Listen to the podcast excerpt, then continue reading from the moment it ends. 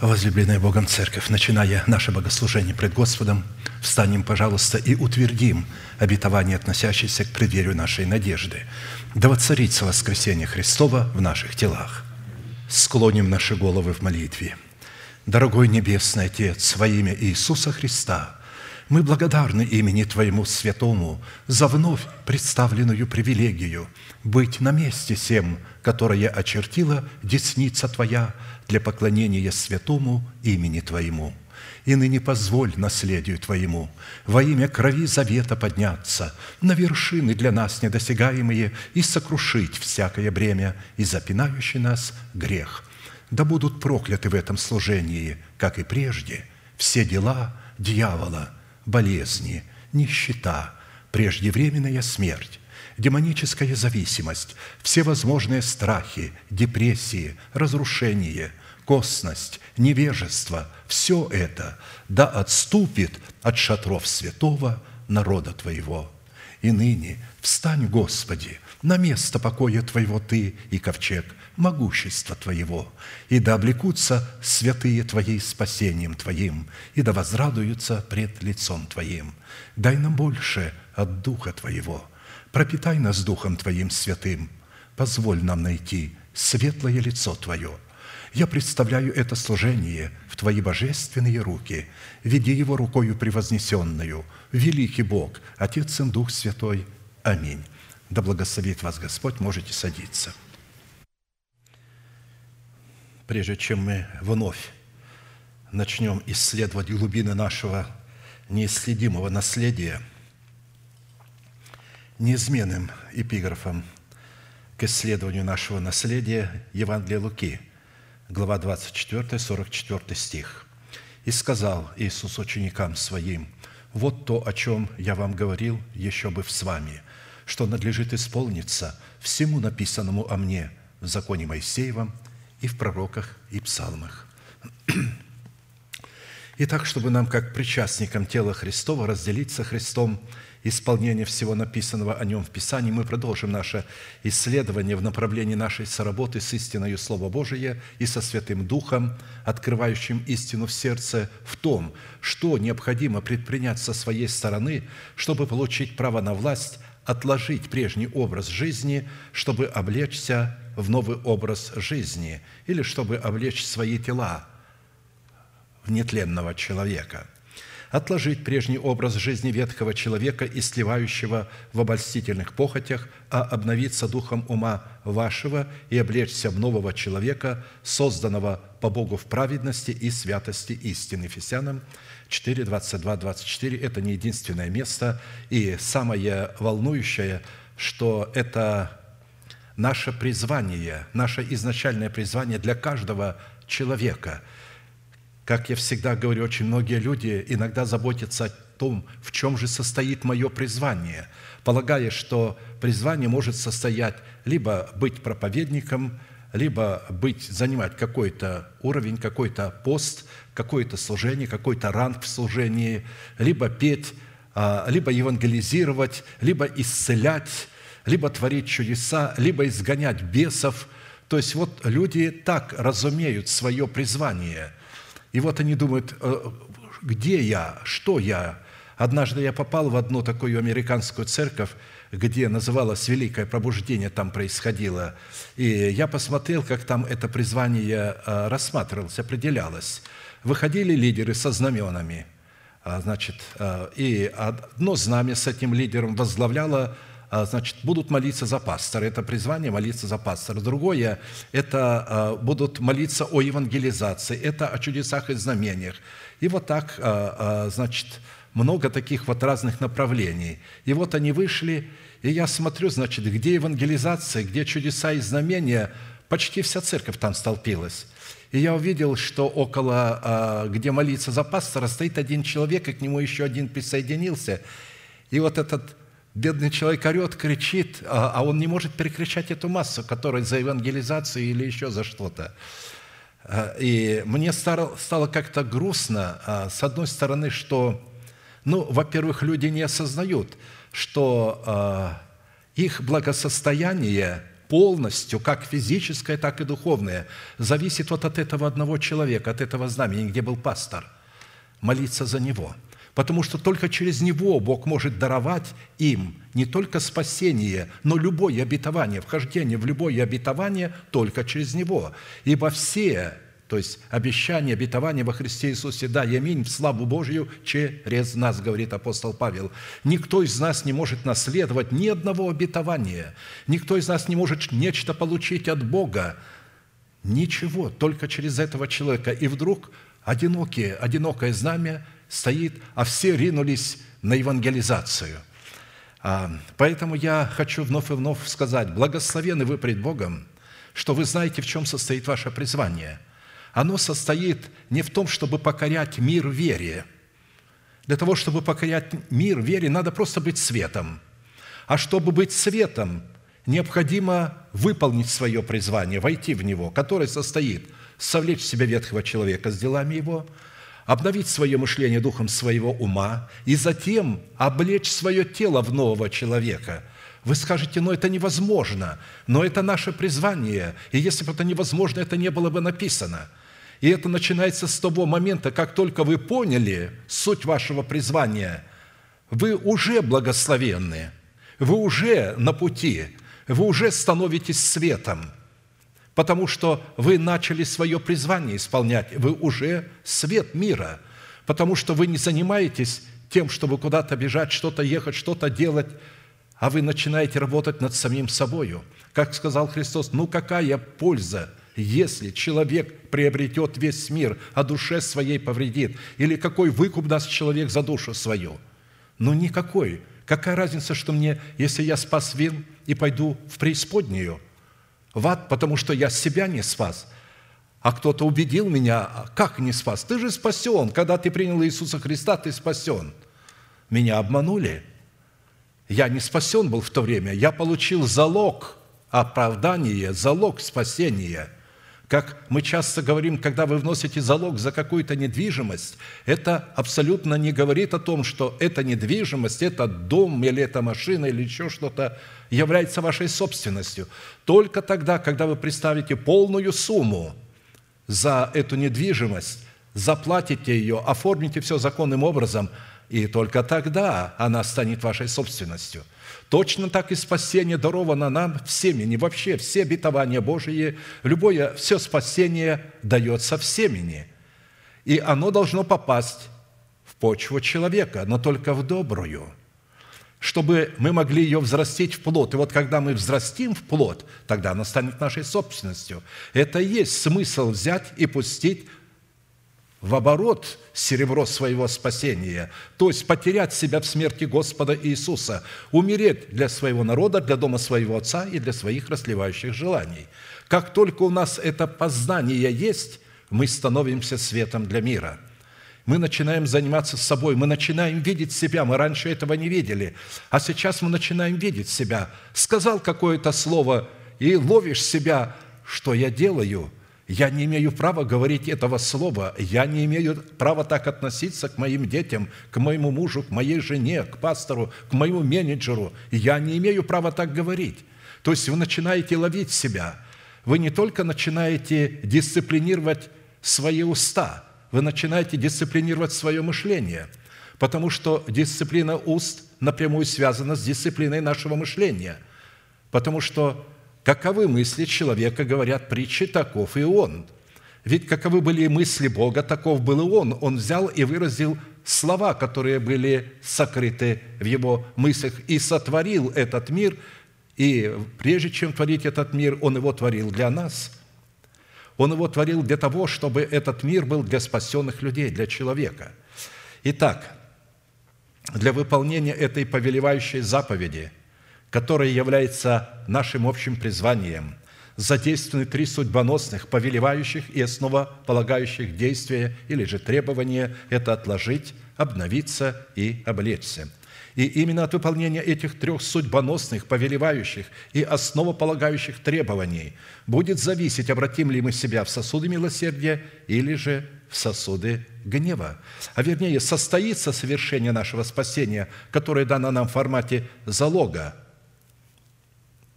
который обуславливает наше оправдание, или нет? В силу чего наши имена, которые при заключении завета с Богом были записаны в книгу жизни, навсегда будут изглажены из книги жизни. Вот если мы не совлечем в себя ветхого человека, не обновим наше мышление и не облечем свое тело в нового человека, наши имена будут изглажены из книги жизни. Самое главное все это сделать верою, принять в сердце свое это обетование и начать размышлять о нем – называть несуществующее как существующее, то есть размышлять, что мое тело является храмом Святого Духа, что в нем воздвигнута держава нетления, что ветхий человек связан, что я умер для греха, и что теперь живу для Бога, и я называю несуществующее нетленное тело как существующее. Только те люди будут обличены в нетленные тела, которые уже это имели в своем сердце. Они взрастили это новое тело в своем сердце – плод правды. В определенном формате мы уже рассмотрели процесс, который содержится в первых двух требованиях, и остановились на процессе исследования третьего действия – а именно, какие условия необходимо выполнить, чтобы посредством уже нашего обновленного мышления начать процесс обличения самого себя в полномочия славы своего нового человека, созданного по Богу во Христе Иисусе в праведности и святости истины. В связи с этим мы с вами остановились на иносказании 17 псалма Давида – в котором Святой Дух с присущей только Ему мудростью и властью раскрывает требования, на основании которых мы призваны соработать молитвой веры с именем Бога Эль или же Всевышний. Потому что все, что мы можем получить, мы можем получить только через молитву. Мы должны сказать Богу о том, что мы хотим иметь.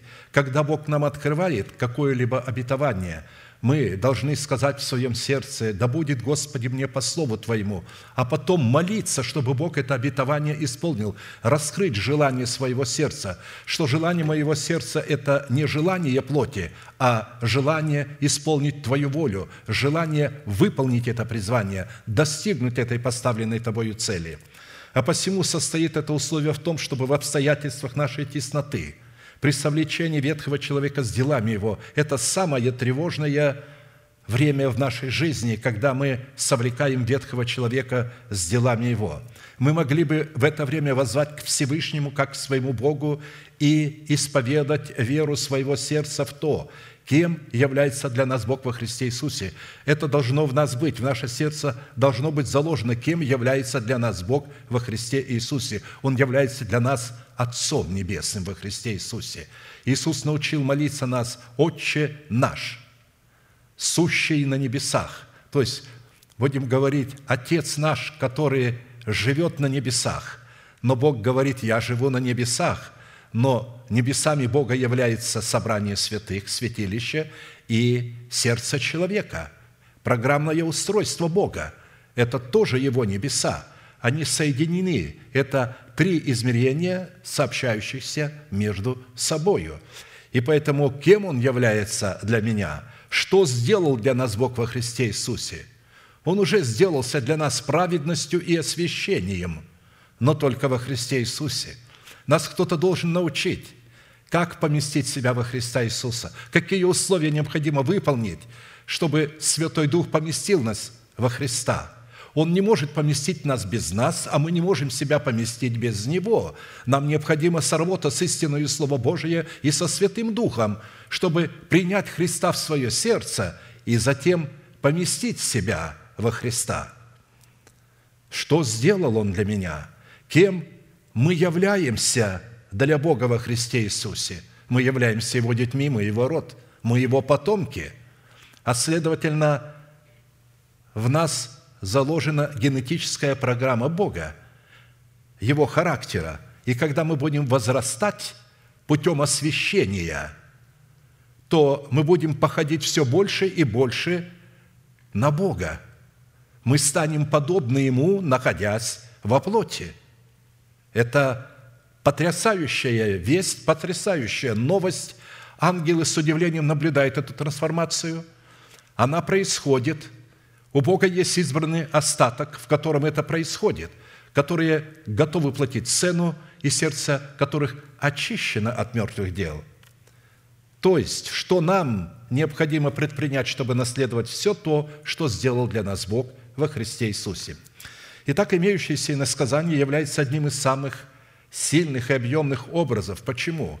Потому что оно показывает, обратите внимание, соработу нашего обновленного мышления в образе царя Давида с именем Бога Всевышний, с жестоком противостоянии с нашим плотским умом в образе царя Саула и с царствующим грехом в лице нашего ветхого человека с делами его. Три помазанных Богом царя живут в одном теле, и все претендуют на это тело, и борются между собою, и устроили поле битвы между собою, и этим полем битвы является наше сердце. Особенно а, потрясает святых то, ну каким образом царствующий грех или же ветхий человек может быть помазанный Богом. Тогда нужно знать, что такое помазание. Помазание – это власть. Нет власти от Бога не установленной. Каким образом ветхий человек получил власть от Бога на мое тело? Каким образом? Потому что когда я родился свыше, или вы родились свыше от Бога, то в рождении свыше, в этой генетической программе находится святость Всевышнего, Его закон, и Он обнаруживает в теле царствующий грех. Апостол Павел пишет, каким образом грех начинает царствовать. Закон его обнаруживает и дает силу, помазывает его на власть, и он начинает владеть нашим телом. Но в это время у нас есть и новый человек – тоже живет в теле. И Бог и его помазал на владение этим телом. Потому что иначе как рассматривать то обстоятельство, что при живом Сауле, помазанным Богом, Бог помазывает другого царя на одно и то же царство. Но ведь если будут два царя, то это царство не устоит. Как будут два царя владеть одним царством? А если еще и три царя, и все помазаны Богом – и вот здесь теперь нужно Давиду или нашему новому человеку победить, победить как царствующий грех, так и свой разум, свой интеллект, который связан с этим э, царствующим грехом. Потому что надменный интеллект человека напрямую связан. Он своей надменностью представляет царство тьмы – когда он говорит, а я так не понимаю, а я с этим не согласен, а у меня есть своя голова. Посмотрите, какой надменный этот ум. Посмотрите, как они величаются, сколько Бог через меня сделал. Вместо того, чтобы проповедовать истину креста Христова, истину крови Христовой, проповедовать, каким образом можно совлечь в себя ветхого человека за счет этих двух истин – как облечь свое мышление, они проповедуют, что через них Бог сделал, кого Он исцелил, сколько церквей сделали и так далее, и так далее, и всякую добродетель. Но это же э, просто бедствие какое-то. И оно влечет не только этих людей, но и слушателей в бездну. А они-то полагают, что все не направляются в рай. Но на самом деле все не направляются в бездну, в погибель, они Христа исповедуют. Какого Христа не исповедуют? Какого Христа? Такого Христа нет в Писании.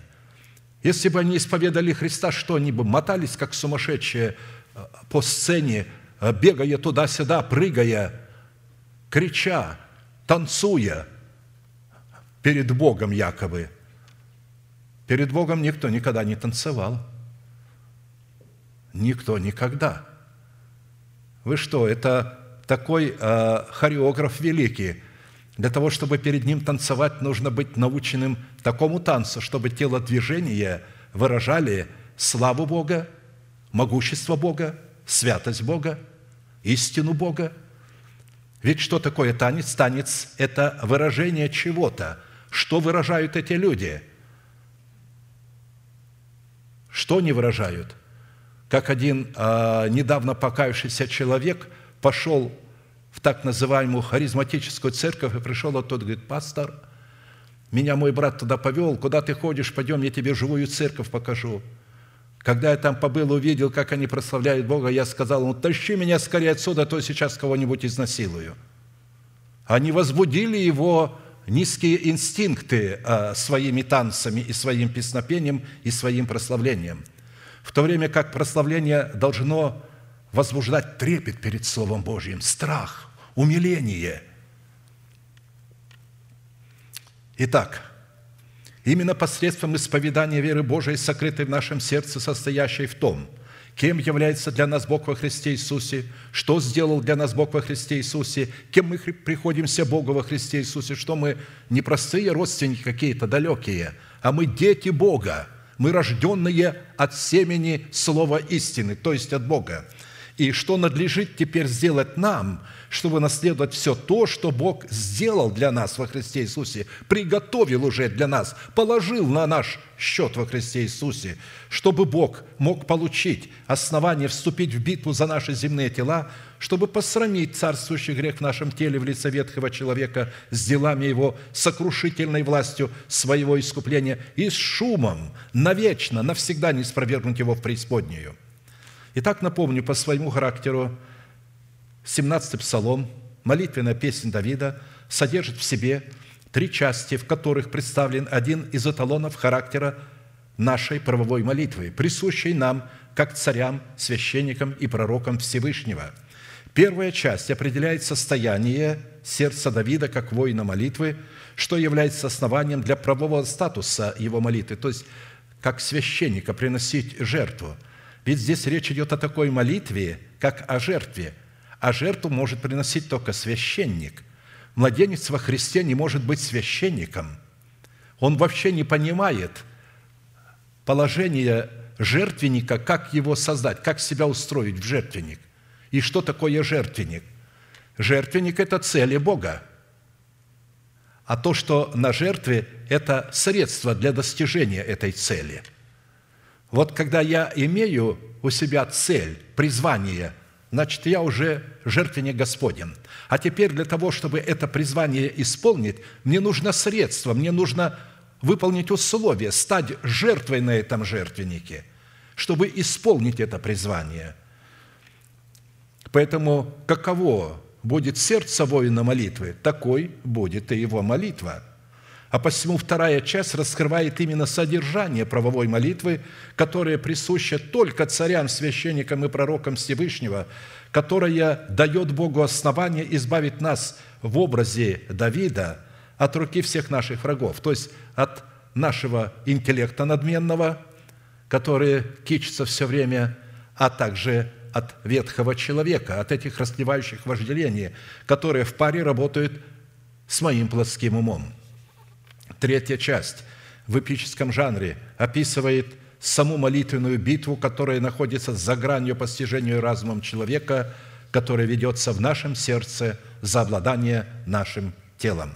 Итак, напомню, достоинство царя состоит в нашем мышлении, обновленным духом нашего ума, что дает нам право на власть владеть эмоциональной и волевой сферой в нашем теле и вести под усы ее как своего боевого коня, объезженного коня – то есть быть князем. Я часто напоминаю, напоминаю, мне нравится это выражение «князь». А Христос тоже называется князем. Почему он называется князь? Потому что старославянское слово «князь» – это человек, обладающий конем, имеющий в собственности коня, хозяин этого коня, но объезженного коня, коня, который влюблен в наездника, и наездник, который любит коня, который не хлещет его плеткой, чтобы он шел. Конь сам знает и ждет малейшее движение наездника на нем, и конь пойдет на смерть. Вот такой конь, который понимает своего хозяина. Коневоды знают, что а, с, коня, с конем нельзя с плеткой. Он никогда не будет вас понимать, он будет вас бояться. А нам нужно, чтобы конь нас полюбил, чтобы наши чувства не шарахались от нас – а чтобы они понимали, что мы можем их исцелить, что мы можем их защитить, чтобы они последовали за нами. Достоинство священника дает нам власть на право прибегать к Богу в достоинстве воина молитвы, чтобы совершать правовое ходатайство за усыновление нашего тела искуплением Христовым, что и является нашим призванием. Достоинство пророка дает нашему новому человеку право входить в довир или же во святая святых – дабы слышать голос Божий над крышкою золотого ковчега, который называется в Писании престолом благодати. Она дает слышать Бога в своем сердце, а Богу дает основание слышать голос нашего ходатайства и отвечать на него. Именно вот это достоинство пророка – это способность слышать голос Божий через благовествуемое Слово. И в это время Бог тоже слышит наш голос. Когда Он открывает нам свое обетование, а мы говорим, да будет мне по слову Твоему, Господи. И как только мы это говорим, Бог немедленно отвечает своим голосом, как это произошло с Марией. Посмотрите, какое взаимодействие. Он слышит ее, а она слышит его. Он ей говорит, сила Всевышнего найдет на тебя, поэтому рождаемое будет святое, наречется святым.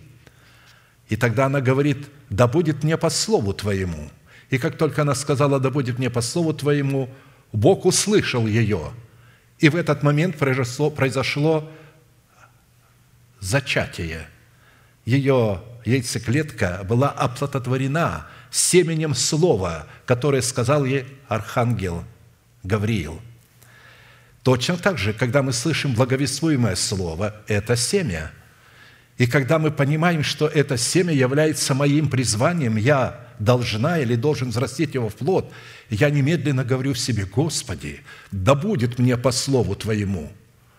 И Бог немедленно слышит, потому что вы поняли, вы согласились, и немедленно происходит оплодотворение этого семени – и теперь наша задача взращивать его, поливать его, смотреть за ним, сокрыть его в сердце, так сокрыть, чтобы никто его не мог найти. Я имею в виду, когда пришли э, из Ерехона люди, посланные царя э, Карахав, блудницы, и сказали, выдай нам этих людей, вот этих двух э, соглядатаев, образ Тумима и Урима, истина и Святой Дух, открывающий истину в сердце. Она их спрятала на кровле, обновленный разум.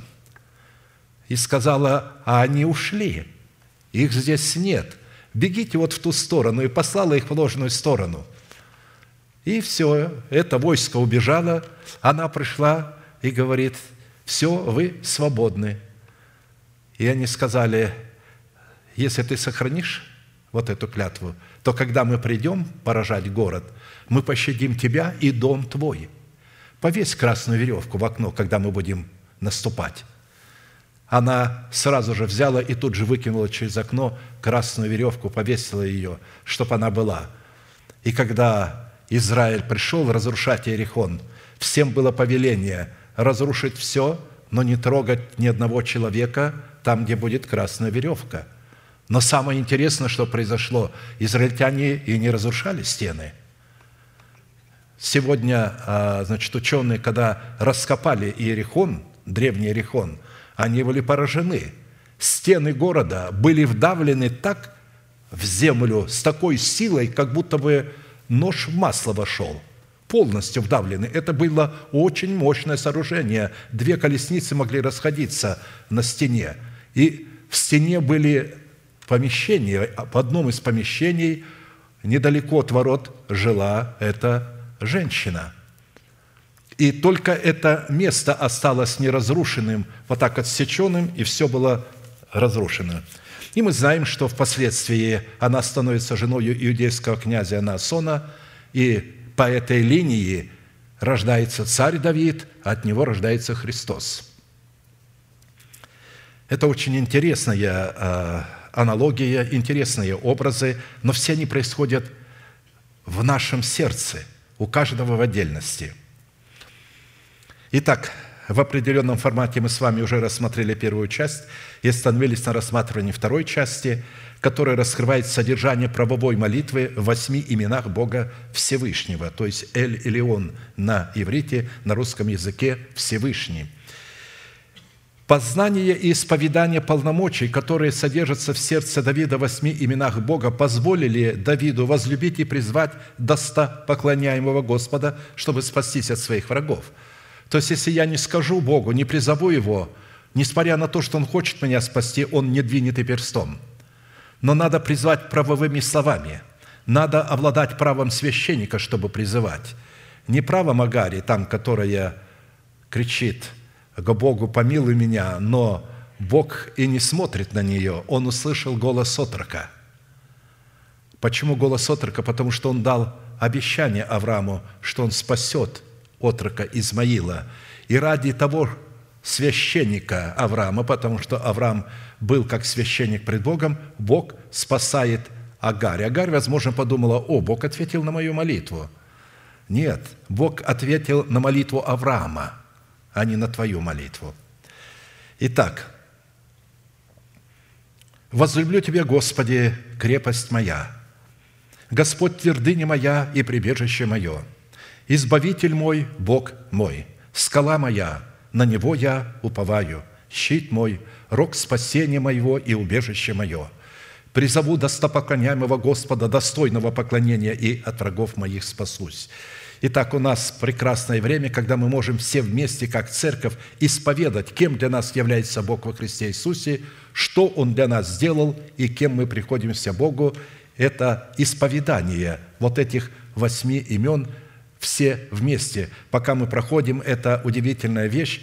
Святому Духу очень нравится, когда не один в отдельности по разнобой, а как хор все вместе. Итак, давайте мы уже знаем, как это делается. Господи, Ты крепость моя, Господи, Ты твердыня моя, Господи, Ты прибежище мое, Господи, Ты избавитель мой, Господи, Ты скала моя, Господи, Ты щит мой, Господи, Ты рог спасения моего, Господи, Ты убежище мое.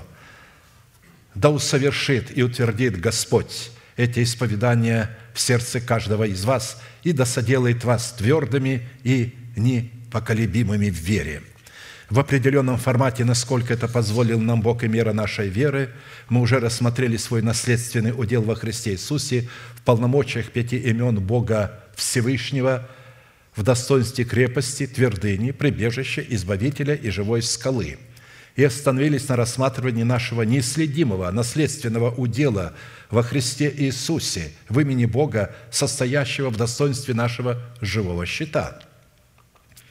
Учитывая же, что имеющийся род молитвы, в которой Давид исповедует свой наследственный удел в восьми именах Бога Всевышнего, обуславливает завет Бога с человеком. В Писании все цифры, все числа являются таинственными, потому что каждое число содержит в себе глубокий смысл каких-либо обетований, какого-либо имени Бога э, или же нас с вами.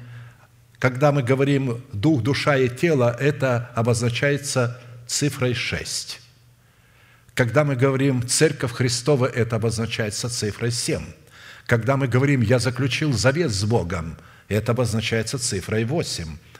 В этот день, восьмой день, обрезывали младенца и давали имя а, израильскому младенцу. В это время у него был завет, то есть восьмой день он вступал в завет с Богом. И поэтому это образно число 8 – это число завета, поэтому мы видим, что Давид здесь обращается к Богу на основании завета. Почему он приводит не 10 имен? Если он обращался бы к Богу на основании Его святости, он бы привел 10 имен – если бы он обращался к Богу на основании управления, он бы привел 12 имен. Но он обращается на основании завета и приводит 8 имен. А посему познание восьми имен Бога обуславливает завет Бога с нами.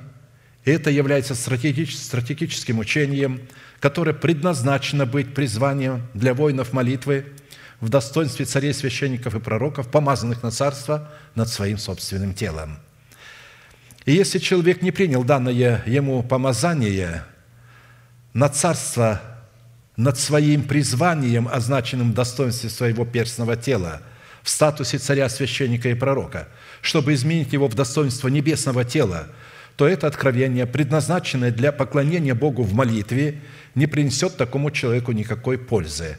Надеюсь, что нам оно уже приносит большую пользу, и мы уже не те, кто были вчера и третьего дня.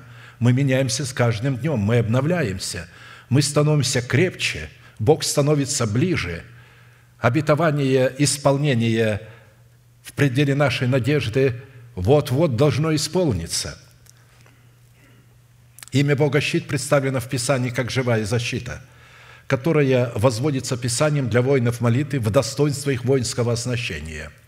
То есть мы, должны облечь себя вот в полномочия имени Бога Щит, потому что оно э, в Писании представлено не только как имя Бога Щит, но и как живая защита, живое оружие, воинское оружие – и назначение такого щита призвано Богом заступать нас и защищать нас, как воинов молитвы, воинствующих в интересах воли Божией за усыновление нашего тела искуплением Христовым.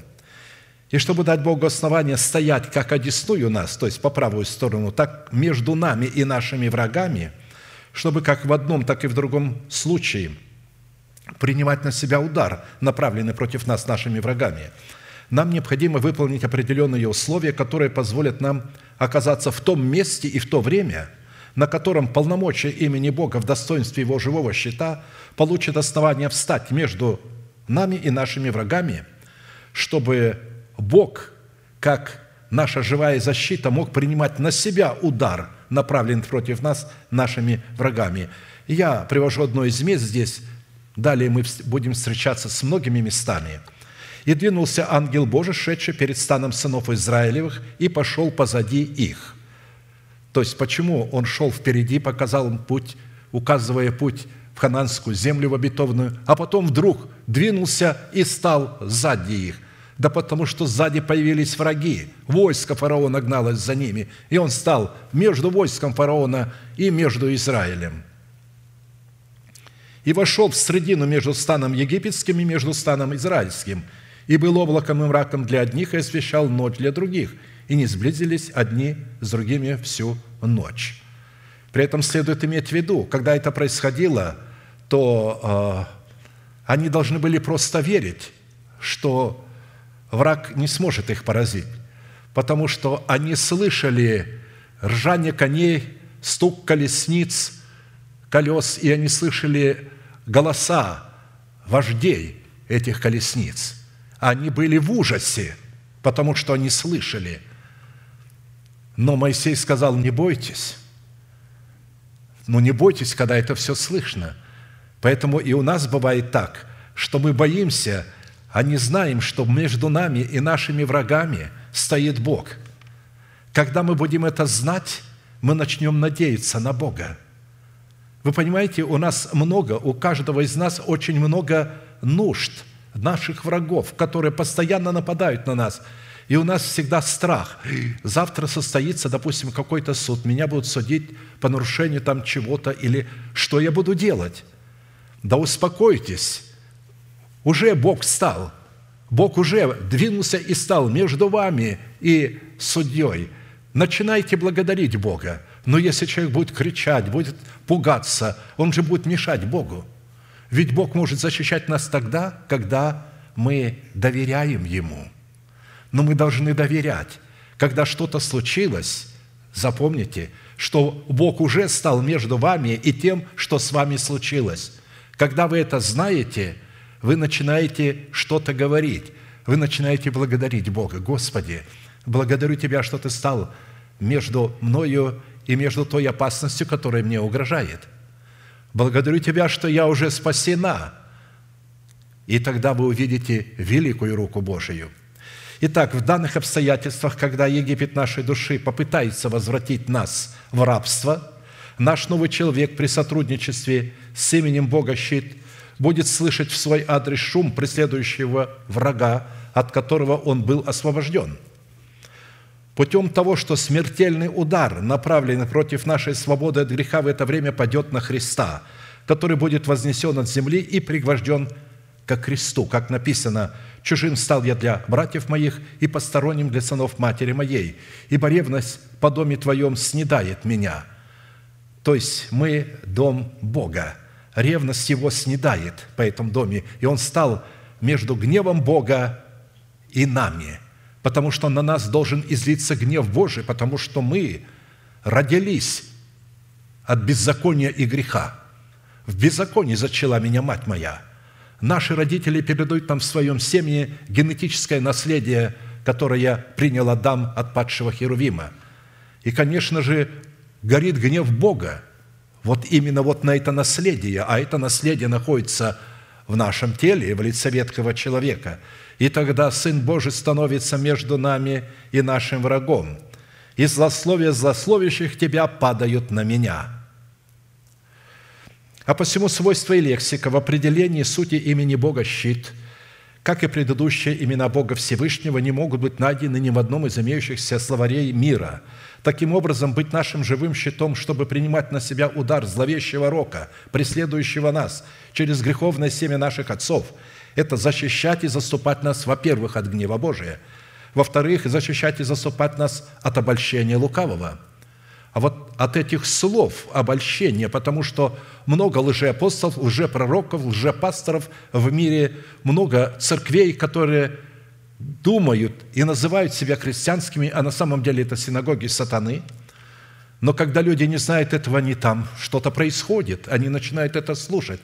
Так вот, как раз этот живой щит будет сохранять нас от обольщения лукавого, защищать и заступать нас от злого и клеветнического языка, который может убить нас, защищать и заступать нас от проклятия всякого рода болезни, защищать и заступать нас от проклятия нищеты – защищать и заступать нас от проклятия преждевременной смерти, защищать нас от суетной жизни, переданной нам от отцов. Итак, исходя из перечня содержания такого заступничества и такой защиты от всякого рода имеющихся врагов, Святой Дух в данной молитвенной песне Давида в назначении имени Бога щит сокрыл наследственный удел Сына Божия, в котором и через которого всякий человек – соработая своей верой с верой Божией, с живой защитой Бога, призван был не только быть защищенным от своих врагов, но также и получать победоносную способность. Дело в том, что э, щит – это не только средство защиты, но и средство нападения.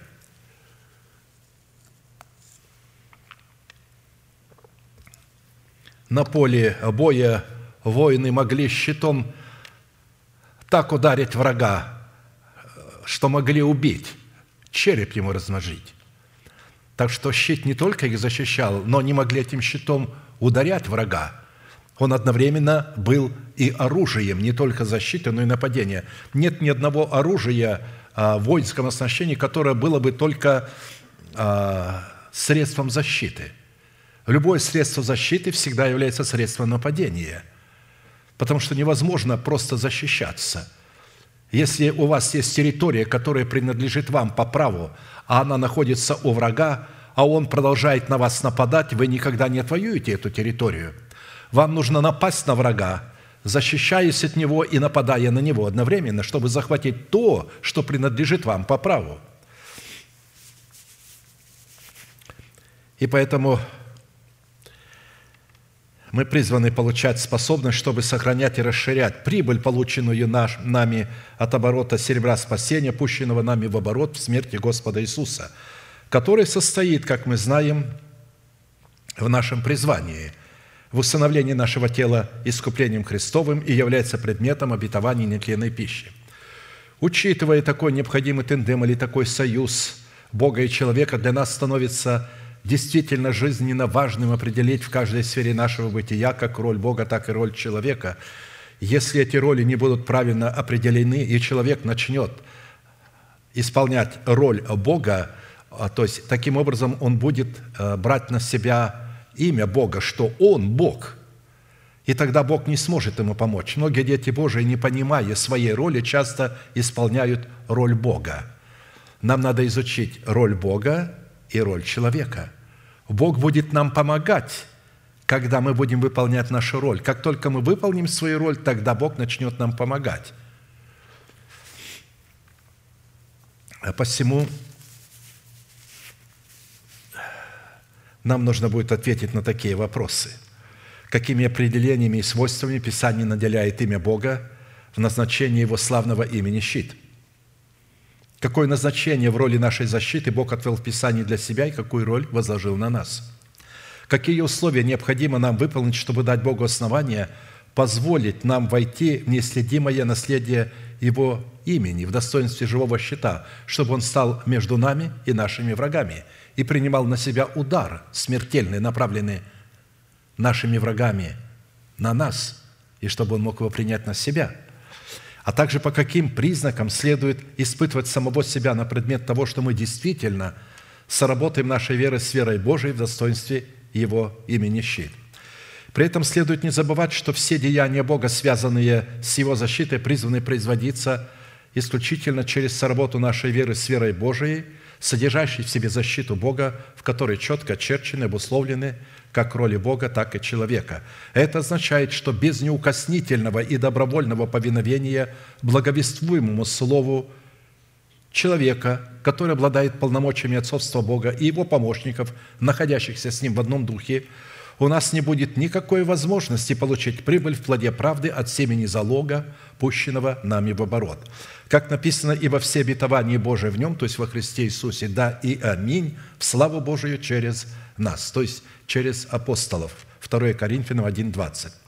«Потому что Бог во всех своих владычественных и неизменных именах может являться уделом нашего наследия только в том случае, когда этот удел становится предметом исповедания веры Божией, сокрытой в нашем добром сердце, то есть в сердце, очищенном от мертвых дел. И прежде чем получить право на власть исповедовать свой наследственный удел в имени Бога щит как предмета веры своего сердца, необходимо заплатить цену за право быть учеником Христовым, сердце которого способно принимать семя насаждаемого слова и взращивать его, чтобы оно могло явить свои полномочия в плоде правды, выраженной в правосудии. И будем помнить, что только тот человек, который жаждет слышания Слова Божия, вникает в это Слово, живет этим Словом, пребывает в этом Слове, и это Слово пребывает в нем, сможет устоять в битве против древнего змея и избежать обольстительных сетей лукавого – дабы наследовать усыновление своего тела искуплением Христовым. А посему без нашей соработы с полномочиями живой защиты Бога в достоинстве Его имени живой щит, представляющего веру нашего сердца, мы не сможем угодить Богу.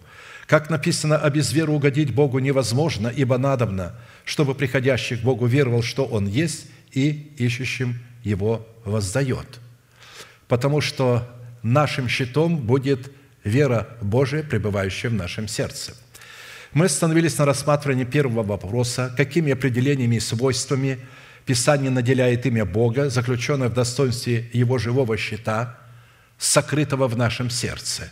Разумеется, это сокрыто в Писании, но если оно не будет сокрыто в нашем сердце, не взято из Писания благовествуемым словом и не сокрыто в нашем сердце – то тогда э, не следует даже и разбирать его, потому что в этом нет никакой пользы. Четыре составляющие в определении полномочий имени Бога в достоинстве живого щита уже были предметом нашего исследования. В кратких определениях мы приведем на память суть этих определений и затем продолжим наше исследование далее. Итак, во-первых, Бог в проявлении своего имени в достоинстве живого щита – принимающего на себя удар, направленный против нас, нашими врагами, является щитом только для Авраама и его потомков.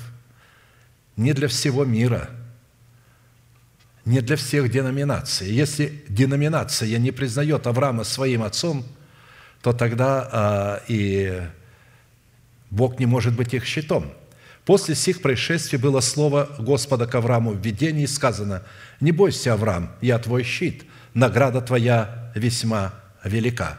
Я не буду распространяться на эту тему, потому что мы уже достаточно уделили время, после чего Бог сказал ему «Я твой щит». После того, когда он оставил свой народ, дом своего отца, вошел в хананскую землю и разделился с Лотом, то есть он оставил свою душу. Лот – это прообраз его души – когда он разделился со своим народом, с домом своего отца и со своей душою. И когда на землю хананскую, претендуя на эту землю хананскую, напали вавилонские цари, вот этот плотской ум а, напал для того, чтобы завладеть эмоциональной сферой этого тела. Это цари, которые жили Содом, Гамора и другие пять, там, пять окрестных городов. Они их пленили, то Авраам был ответственен теперь за свое тело, когда он вошел в эту землю – он пошел и завоевал, отнял у этих вавилонских царей, победил их и освободил вот этих пять царей. А эти пять царей – это был образ его чувств. Но он завоевал также и свой интеллект. Он изменил свой интеллект. Он его обновил мышлением своего духа. И таким образом он мог встретиться с Милхиседеком, царем Салима, в хананской земле, в которой он жил, который был священником, первосвященником и царем, и которому Авраам дал десятину из лучших своих добыч, а он его благословил, как написано беспрекословно, меньший благословляется большим. Во-вторых, Бог в проявлении своего имени, в достоинстве живого щита, принимающего на себя смертельный удар, направленный против нас нашими врагами, является щитом в крови завета для тех, кто помазал кровью Агнца Песах, перекладину и косяки дверей своего естества. И будет у вас кровь знамением на домах, где вы находитесь, и увижу кровь и пройду мимо вас, и не будет между вами язвы губительной, когда буду поражать землю египетскую». То есть мы здесь видим, что Бог в своем живом щите обнаруживает себя в завете крови между собою и нами.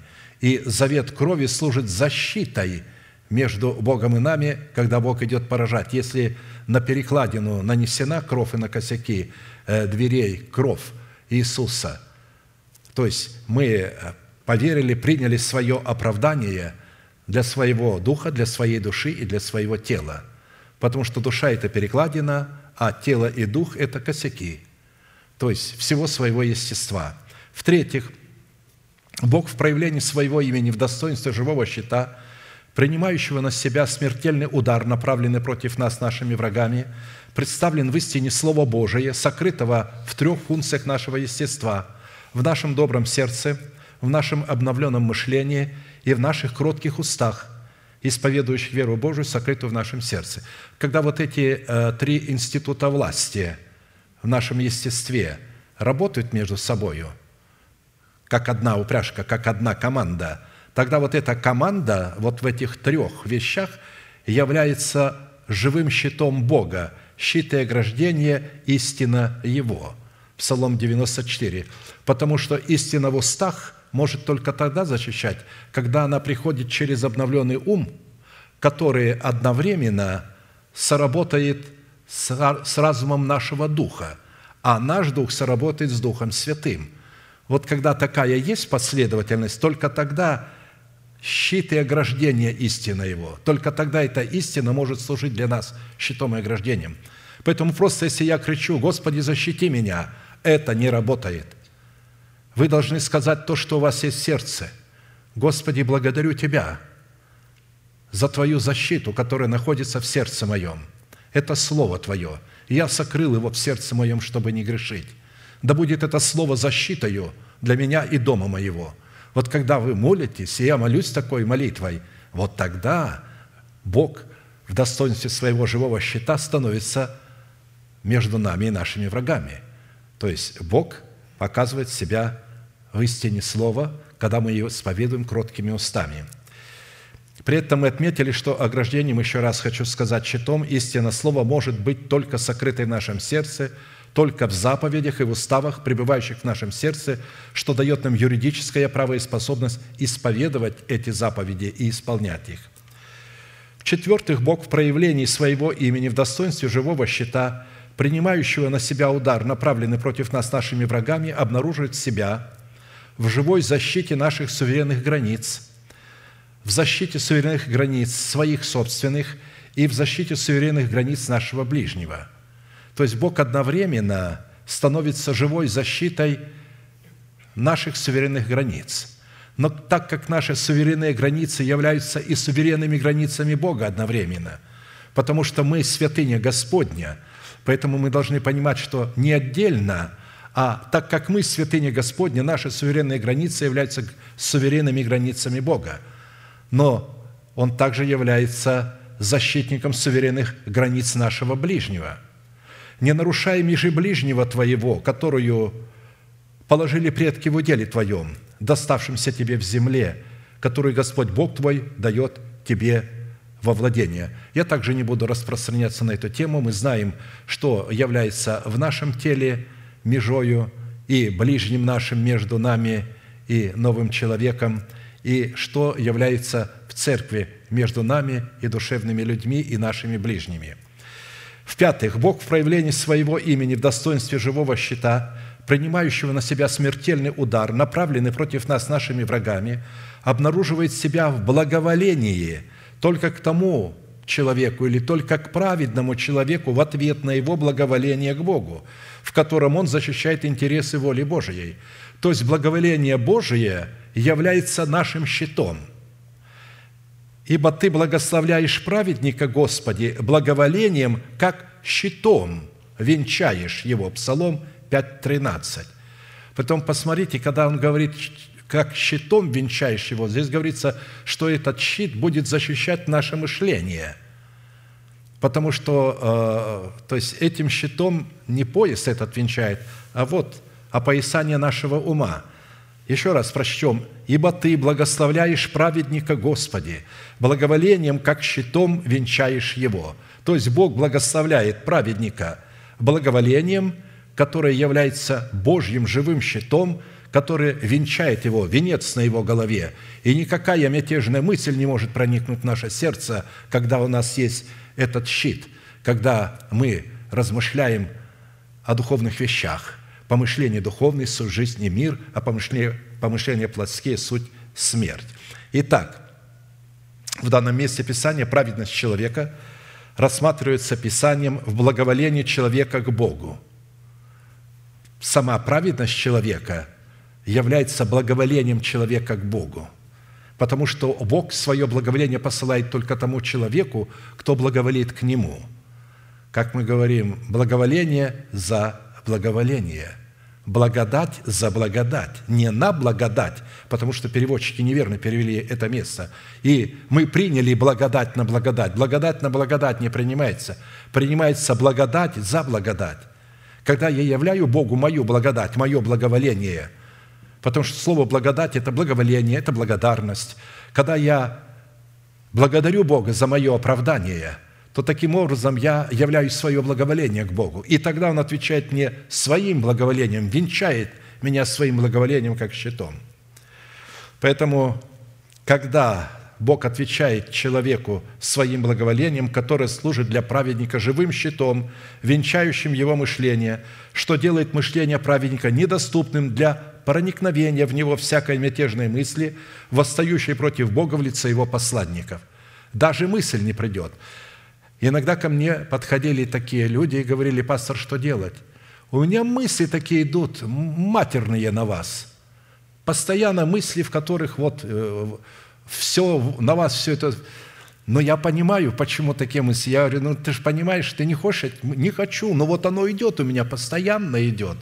А потому что а, ты не явил Богу благоволение – в своей праведности, ты не выполняешь заповеди Божии. Когда ты будешь выполнять заповеди Божии, тогда Бог ответит своим благоволением и сделает твое мышление недоступным для этих мыслей. Посмотрите, почему не на кого-то, а именно на пастора у него было или у нее. И э, заметьте, это не один человек ко мне такой подходил. Ко мне подходили некоторые и братья, и сестры, которые говорили, это что делать, у меня идут Э, вот поношение на вас, матерные слова какие-то, все, и я в ужасе.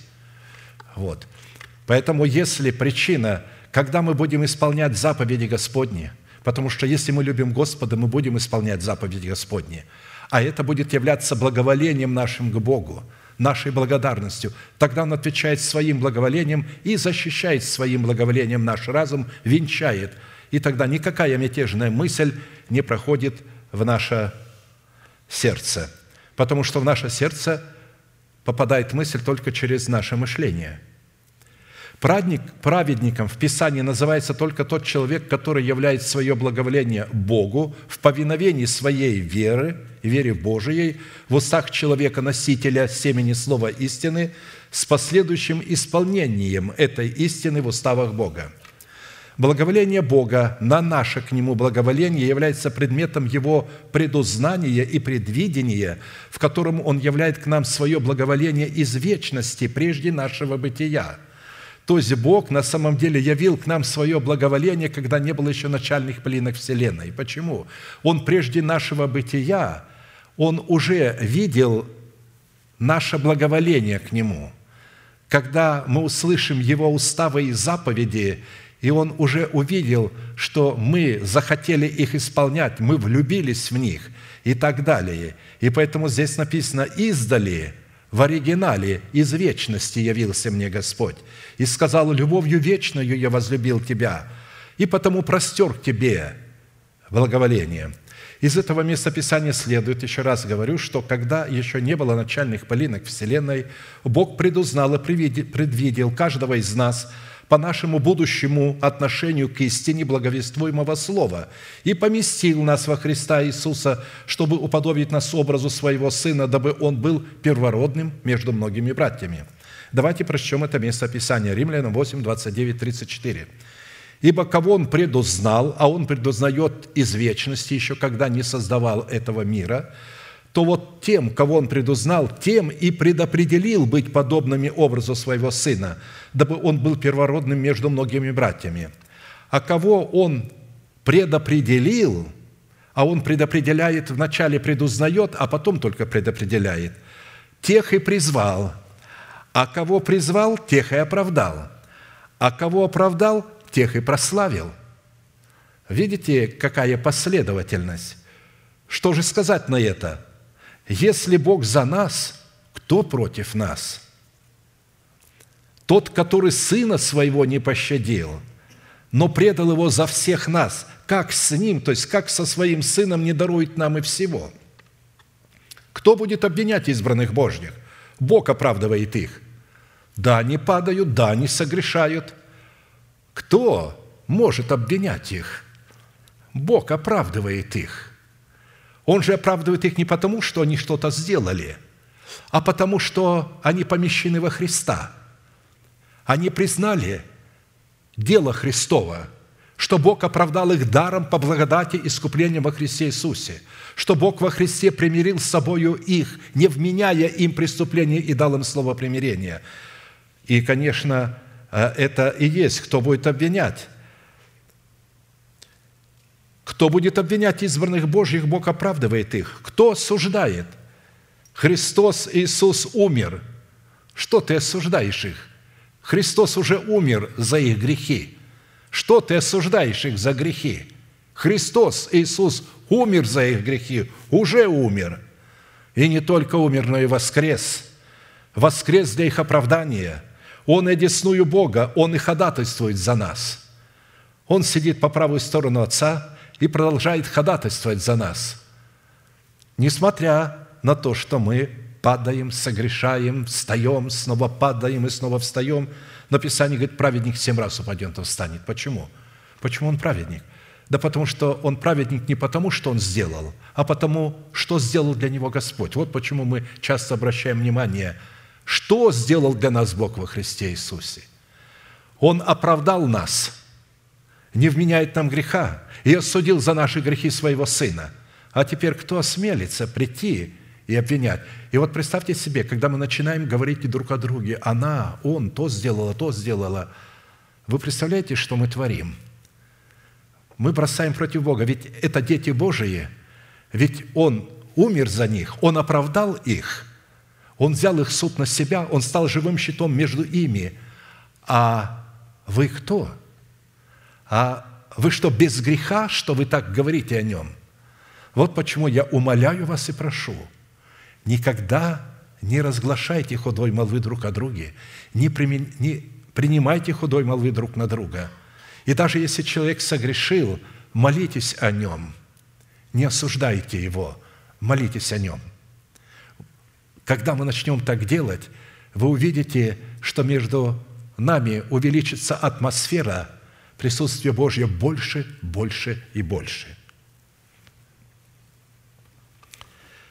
Итак, предвидение Бога, в котором Он предузнал отношение каждого из нас к истине благовествуемого нам Слова, прежде создания мира, подтверждается также молитвой апостола Павла, записанной в его послании к Церкви Божией, находящейся в Ефесе – потому что не существует церкви Ефесской, Каринской, Портландской, Тбилисской, Одесской, Винницкой или еще там какой-то.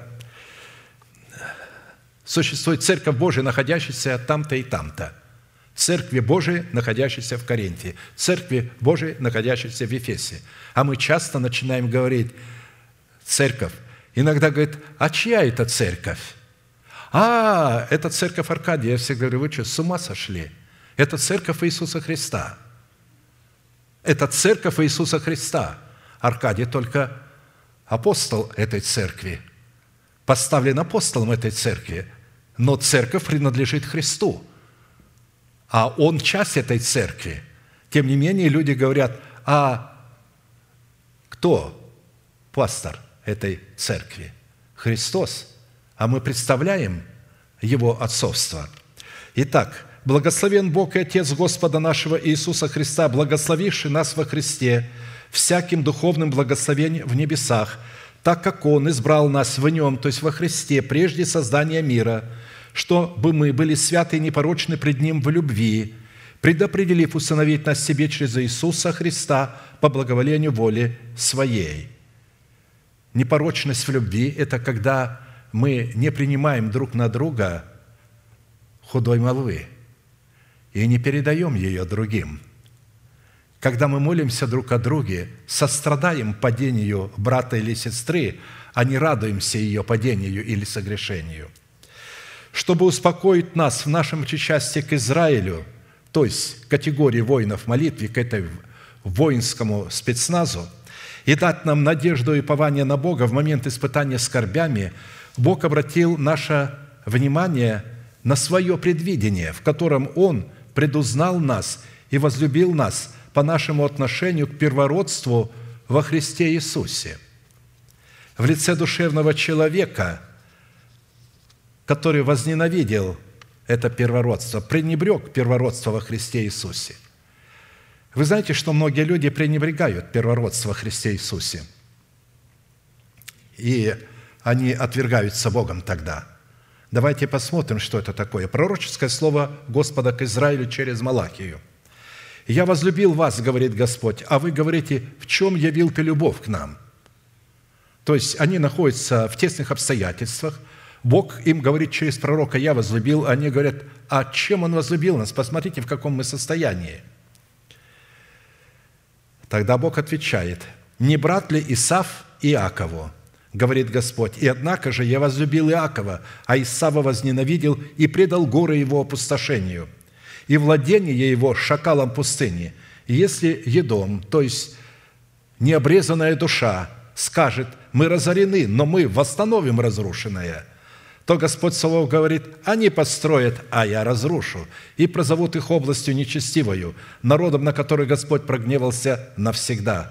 И увидит это глаза ваши, и вы скажете, возвеличился Господь над пределами Израиля – Исав представляет в нашем теле нераспятую природу нашей души, за которой стоит царствующий грех в лице ветхого человека с делами его, который пренебрега, пренебрегает первородством Христа в нежелании быть помещенным во Христа. Потому что, чтобы быть первородным, надо быть помещенным во Христа. Потому что Он первородный. Он один первородный. Больше нет первородных. Он первородный у Небесного Отца – рожденные прежде всякой твари. Он первородный. Каким образом мы можем стать первородными? Наше отношение к первородцу Христа – это помещение во Христа. То есть помещение в такую церковь, которая по своему достоинству является доброй женой, обладающим достоинством тесных врат. То есть церковь, в которой проповедуется полнота евангельского учения – в двенадцати основаниях стены Вышнего Иерусалима, в двенадцати жемчужных воротах, в двенадцати валах, в двенадцати камнях на груди первосвященника, которые мы, кстати, сейчас и изучаем. Именно камни первосвященника мы изучаем, как воина молитвы. Итак, Еще раз повторю, Исав представляет в нашем теле нераспятую природу души, за которой стоит царствующий грех в лице ветхого человека с делами его, который пренебрегает первородством Христа в нежелании быть помещенным во Христа, дабы иметь оправдание по вере во Христа Иисуса, усиливаясь собственной праведностью, бросающей вызов праведности Бога, даруемой Ему во Христе». Вот когда люди пытаются оправдаться и заслужить Царство Небесное евангелизацией, говорением на иных языках, упражнением даров духовных, то есть добродетелью какой-то. Вот когда они это пытаются делать, и они думают, что вот теперь они будут праведными, то они бросают вызов первородству Христа, праведности Божией, потому что первородство Христа состоит в праведности Христа. И когда мы принимаем оправдание по благодати, даром, в это время мы даем Богу основание поместить нас во Христа. Он дает нам знания в это время – и дает нам увидеть эту церковь и этого человека, который руководит этой церковью, который является отцом этой церкви. У него отцовское сердце, и у него есть семя истины откровения. Эти люди начинают слышать. Очень интересно, что некоторые люди, находящиеся среди нас многие годы, оставили нас, а многие люди, которые находятся в других странах, в других церквах – продолжают жить этой истиной. Я получаю звонки со всех церквей Портленда, а также с других государств за границей, от людей с разных деноминаций, которые говорят, мы благодарим Бога за то слово, которое вы имеете, и мы считаем себя вашими членами, хотя находятся в других церквах. То есть не вышли оттуда, но они слушают, они собираются в какие-то группки маленькие слушать. Мы даже не знаем, сколько таких неофициальных групп. Только Бог знает, Он дает вести это, этой истине, для того, чтобы эта истина могла проникнуть в то сердце, которое жаждет истины. Бог предузнал их изначально. Он знает, что когда они услышат истину, они не отвернутся назад и не начнут усиливаться своей собственной праведностью. Поэтому в теле Христовом в лице избранного Богом остатка Исав представляет образ людей душевных, беззаконных, усиливающихся собственной праведностью, которой они отвергли праведность по вере и возненавидели людей, возлюбивших первородство в помещении самих себя во Христе Иисусе. Ибо тайна беззакония уже в действии, только не совершится до тех пор, пока не будет взят от среды, удерживающей теперь. И тогда откроется беззаконник, которого Господь Иисус убьет духом уст своих – и истребит явлением пришествия своего, которого пришествие по действию сатаны будет со всякою силою и знамениями и чудесами ложными, и со всяким неправедным обольщением погибающих за то, что они не приняли любви истины для своего спасения, потому что э, они не возлюбили истину, они ее возненавидели, потому истина во Христе, она во Христе – она не в нас, а она во Христе. Вот когда мы помещаемся во Христа, тогда и истина будет в нас. А мы помещаемся во Христа, когда мы принимаем оправдание даром по благодати и искуплением во Христе Иисусе. Когда мы оставляем свой народ, дом своего Отца и растлевающий вожделение своей души. Невозможно принять оправдание, не оставив прежде – дом своего отца, свой народ и свою душу. Нужно было людям это проповедовать, говорить об этом, учить их, потому что они принимают оправдание, думают, что не принимают оправдание. Есть такое учение. Вы принимаете оправдание. Я слышал, как это в лжехаризматических движениях, но зато они там не учат, как оставить свой народ, дом своего отца и расливающее вожделение своей души – у них нет учения о крови креста и о кресте Христовом. Они не понимают, что такое вера Божия и что такое наша вера. Они не понимают и не делают различия, что такое мой крест, наш крест, и что такое крест Христов. В этом беда. И это не только лжехаризматические движения, это также душевное служение тех великих так называемых генералов Божиих, которых Бог не призвал быть отцами, они были евангелистами, и должны были бы ими быть и находиться в церкви, но они, видя успех, объявили себя пасторами тех людей, которые покаялись, а уже взрастить их в меру полного возраста Христова они не могут. И Бог разгневался на них и не дает им этого слова. Они могут заниматься сколь угодно учением о кресте, и все, что они будут знать о нем, и будут говорить, это не палка. Они чувствуют, понимают где-то там задним умом, что крест Христов – это не палка. Ну, как, как понять его? Что за крест?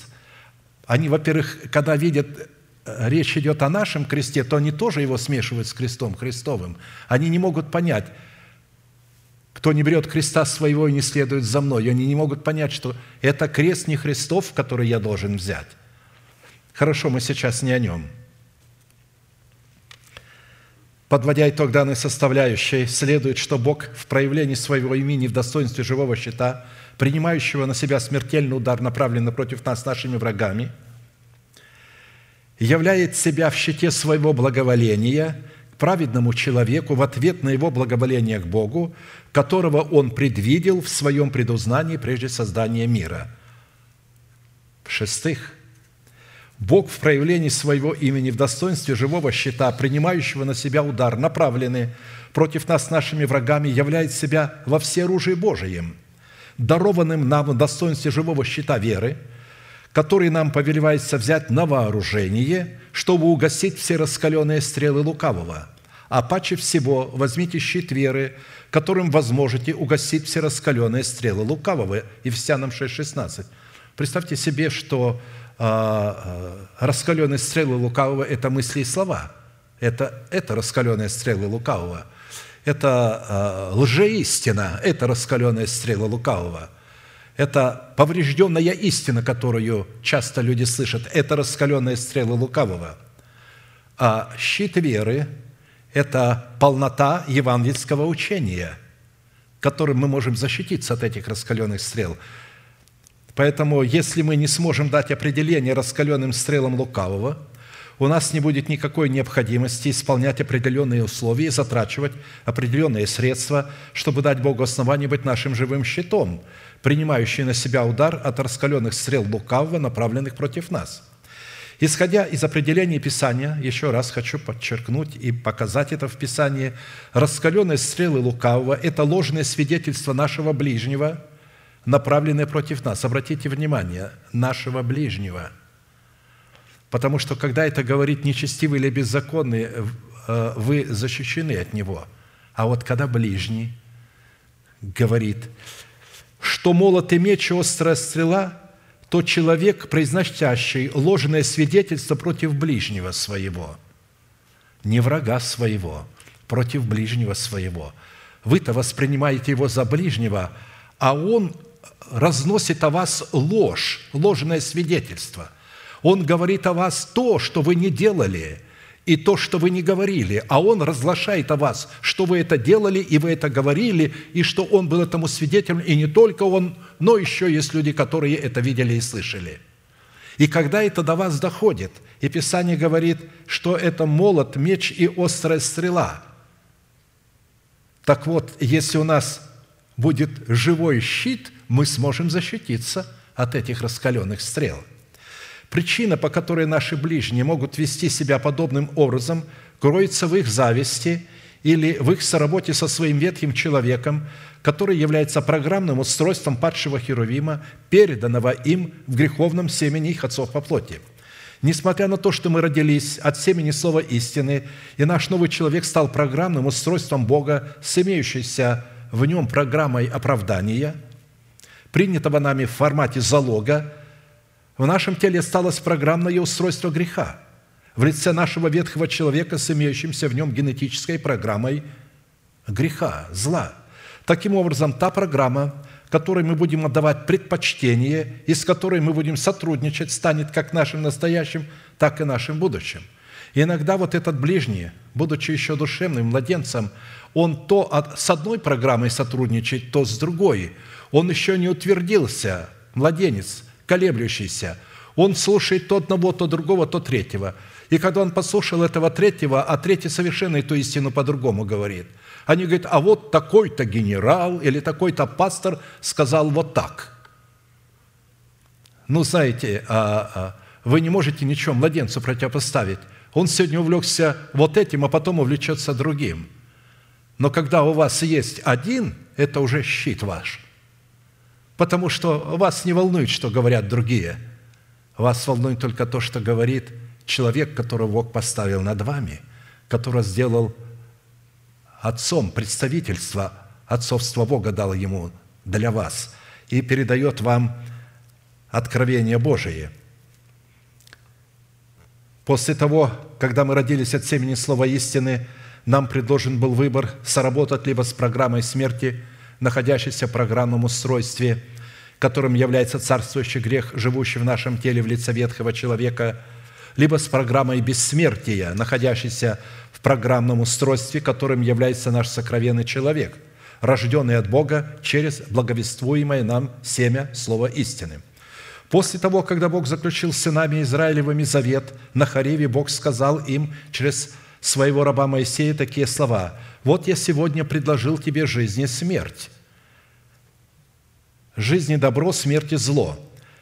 Я, который заповедую тебе сегодня любить Господа Бога твоего, я заповедую тебе любить Господа Бога твоего, ходить по путям Его и исполнять заповеди Его и постановления Его и законы Его, то будешь жить и размножишься, и благословит тебя Господь Бог. То есть, если я буду это исполнять, я явлю Ему благоволение. Тогда Он благословит меня размножением, своим благоволением на той земле, в которую ты идешь, чтобы овладеть ею. Если же отвратится сердце твое, и не будешь слушать, и заблудишь, и станешь поклоняться иным богам, и будешь служить им, то я возвещаю вам сегодня – что вы погибнете и не пребудете долго на земле для владения, которой ты переходишь Иордан. Во свидетели пред вами призываю сегодня небо и землю. Заново посмотрите, вновь второй раз повторяет, «Жизнь и смерть предложил я тебе, благословение и проклятие. Избери жизнь, дабы жил ты и потомство твое» любил Господа Бога твоего, слушал глаз Его и прилеплялся к Нему, ибо в этом жизнь твоя и долгота дней твоих, чтобы пребывать тебе на земле, которую Господь с клятвою обещал отцам твоим, Аврааму, Исаку и Иакову дать им».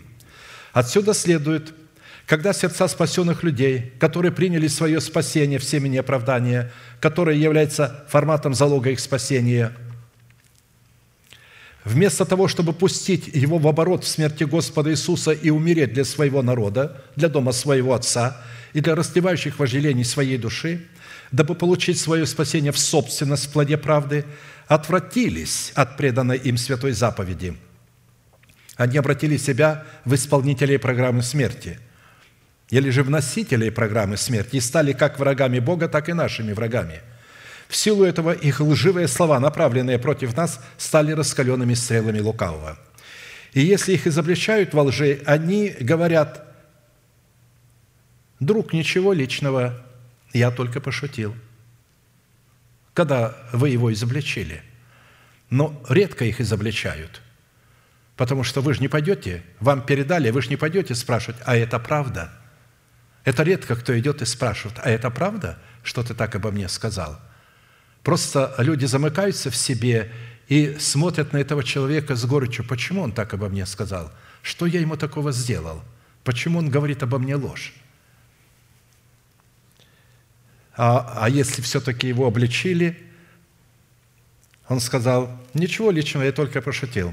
Как однажды мне сказал один служитель, близкий мне родственник, оболгавший меня, когда я его изобличил, он тогда мне сказал, извини, сатана меня попутал – а он был служитель. Сатана его попутал, он э, разглашал обо мне, что я э, читаю черную магию и что я владею гипнозом. Ну, представляете, близкий родственник, служитель, когда его изобличил и сказал, ну что ж ты творишь? Он говорит, извини, я, сатана меня попутал. Как притворяющийся помешанным, бросает огонь, стрелы и смерть, так человек, который коварно вредит другу своему и потом говорит, я только пошутил. Притча 26, 18, 19. Видите, э, я ж не просто привожу примеры жизни, но Писание прямо говорит об этом. Они просто, вот они себя отображают здесь. Извини, я только пошутил. Именно таким путем многие святые сами трансформируют себя в категорию званных, которые отказались спустить в оборот серебро своего спасения и стали как помешанные в среде наших собраний, так как их сердца стали колчаном для раскаленных стрел лукавого. Вот как Давид об этом говорит. «Душа моя среди львов».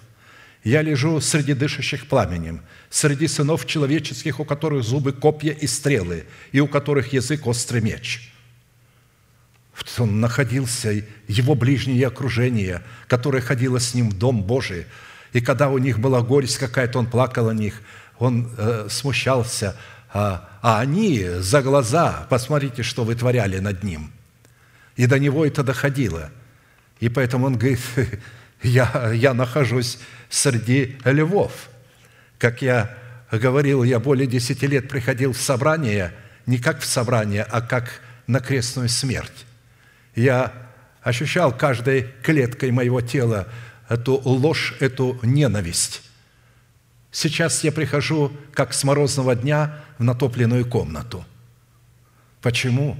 А потому что нечестивый забрал с собой всех беззаконных. Поэтому, несмотря на то, что многие из нас еще несовершенны, падают, могут что-то сказать, но они чувствуют это и осуждают себя. И могут потом сказать, не извини, я пошутил, извини, я не хотел этого, больше этого не будет – Обратите внимание на состояние сердца Небесного Отца и на его слова, записанные у пророка Иеремии, когда искупленный им народ в своем большинстве, вместо того, чтобы умереть для своего народа, для дома своего Отца и для расливающих вожделений своей души, и таким путем пустить в оборот залог своего спасения, чтобы получить свое спасение в собственность в формате плода правды, выбирает обратное и закапывает данное ему серебро спасения в землю – Иеремия 9, 2, 9. «О, кто бы дал мне в пустыне присталище путников! Оставил бы я народ мой и ушел бы от них. Ибо все они прелюбодеи, скопища вероломных, как лук напрягают язык свой для лжи, усиливаются на землю неправ... усиливаются на земле неправдою, ибо переходят от одного зла к другому, и меня не знают, говорит Господь. Берегитесь каждый друга своего, и не доверяйте ни одному из своих братьев, Ибо всякий брат ставит преткновение другому, и всякий друг разносит клеветы. Каждый обманывает своего друга, и правды не говорят. Приучили язык свой говорить ложь, лукавствуют до усталости. Ты живешь среди коварства, по коварству они отрекаются знать меня, говорит Господь. Посему так, говорит Господь Саваоф, вот я расплавлю и испытаю их, ибо как мне иначе поступить с черью народа моего? Язык их убийственная стрела, говорит коварно, устами своими говорят с ближним своим дружелюбно, а в сердце своем строят ему ковы. Неужели я не накажу их за это, говорит Господь? Нет, мстит ли душа моя такому народу, как этот? Бог и сегодня ищет себе пристанище в путниках, находящихся в пустыне, которые обличены во все оружие Божие, за которое они заплатили цену тотального освящения, дабы поклоняться Богу в духе и истине. И найдя их Бог успокаивает свое сердце путем отмщения скопищу людей, которые именуют себя иудеями, но суть не таковы. Множеством беззаконий твоих, в неправедной торговле твоей ты осквернил святилище твои. И я извлеку из среды тебя огонь, который пождет тебя, и я превращу тебя в пепел на земле пред глазами всех видящих тебя». Иезекииля 28, 18. Из этого места Писания следует – как бы не радовались нечестивые и беззаконные люди в успехе своей лжи, направленной ими против избранного Богом остатка, которую они именуют правдой, когда придет время жатвы, которой невозможно будет избегнуть, огонь, раскаленный их стрелами, в произнесенных ими словах лжи, вынесенный из злого сокровища их сердца, обратится в их недра. Добрый человек из доброго сокровища выносит доброе, злое человек и злого сокровища вносит злое. Говорю же вам, что за всякое праздное слово, какое скажут люди, дадут они ответ в день суда, ибо от слов своих оправдаешься и от слов своих осудишься.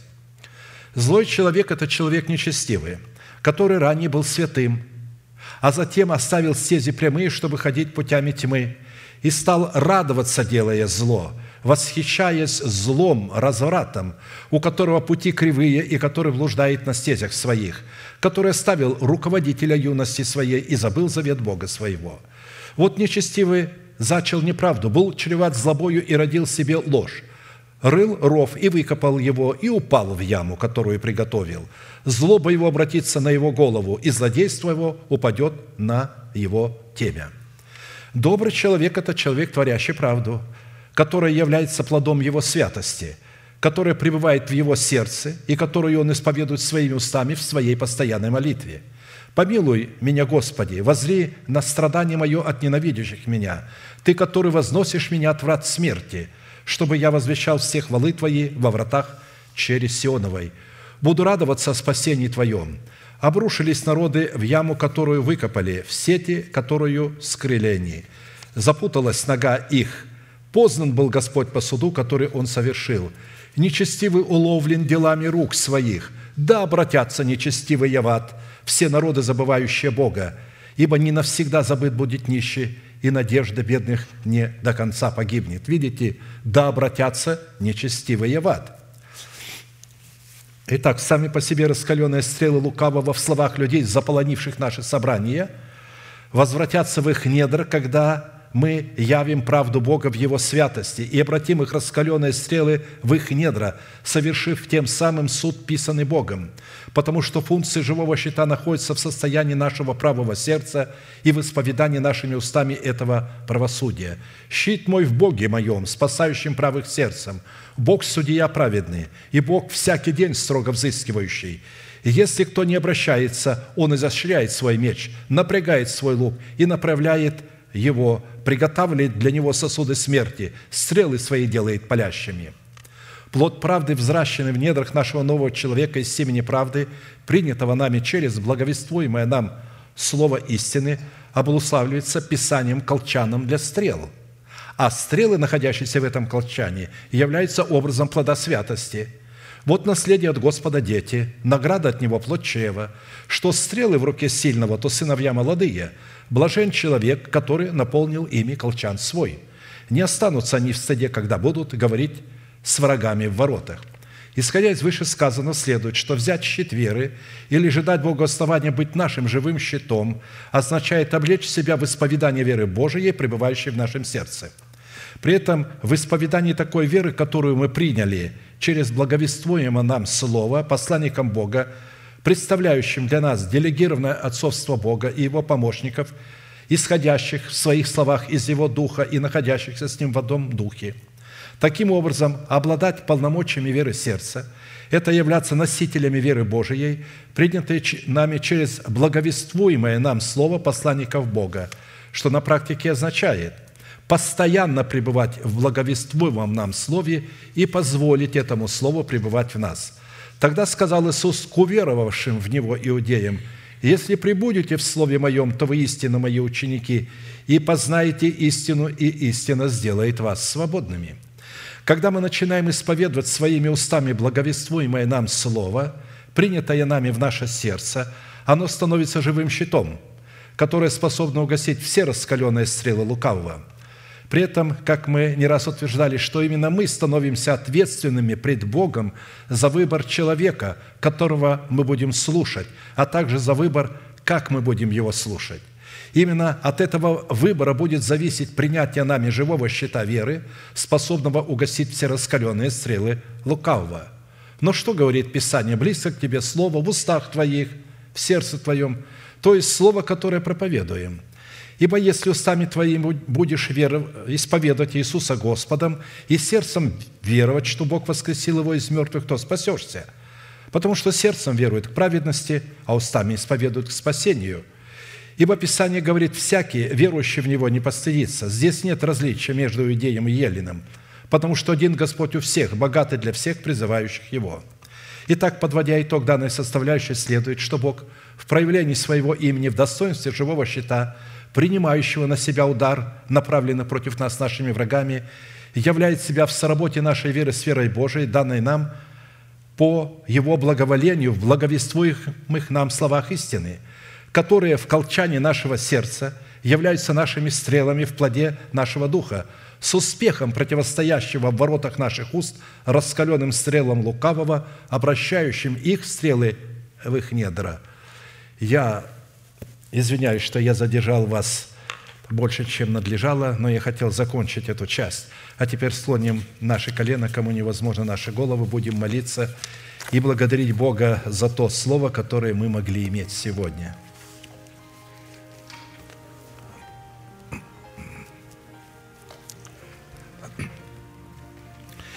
Отец Небесный, во имя Иисуса Христа, я благодарю Тебя вместе со святыми Твоими – за это великое, могущественное, славное Слово, которое стало живым щитом. Оно находится в нашем обновленном уме, и Ты венчаешь нас своим благоволением как щитом, и ни одна мятежная мысль не может проникнуть в наше сердце, которую сатана пускает в своих стрелах для того, чтобы поразить нас – мы благодарим Тебя за то, что Ты стал нашим живым щитом в истине Слова Твоего. Да будет благословена милость Твоя для народа Твоего отныне и вовеки. Да будет сохранен народ Твой от этих роковых палящих стрел лукавого. И да найдет он умение и способность стать Твоим колчаном, и чтобы в этом колчане были Твои стрелы, раскаленные, для того, чтобы пускать их в противников наших – да будет согбен хребет нечестивых навсегда, и достоинство их да примет другой. А святые Твои да возрадуются радостью великою, и да будут освобождены от власти греха, и да воспоют Твою свободу от греха, и да возрадуются этой свободе. Да придет все это на наследие Твое и исполнится на нем. Аминь. Отче наш, сущий на небесах, да святится имя Твое, да придет царствие Твое – да будет воля Твоя и на земле, как и на небе. Хлеб наш насущный подавай нам на каждый день, и прости нам долги наши, как и мы прощаем должникам нашим, и не введи нас во искушение, но избавь нас от лукавого, ибо Твое есть царство, и сила, и слава во веки. Аминь.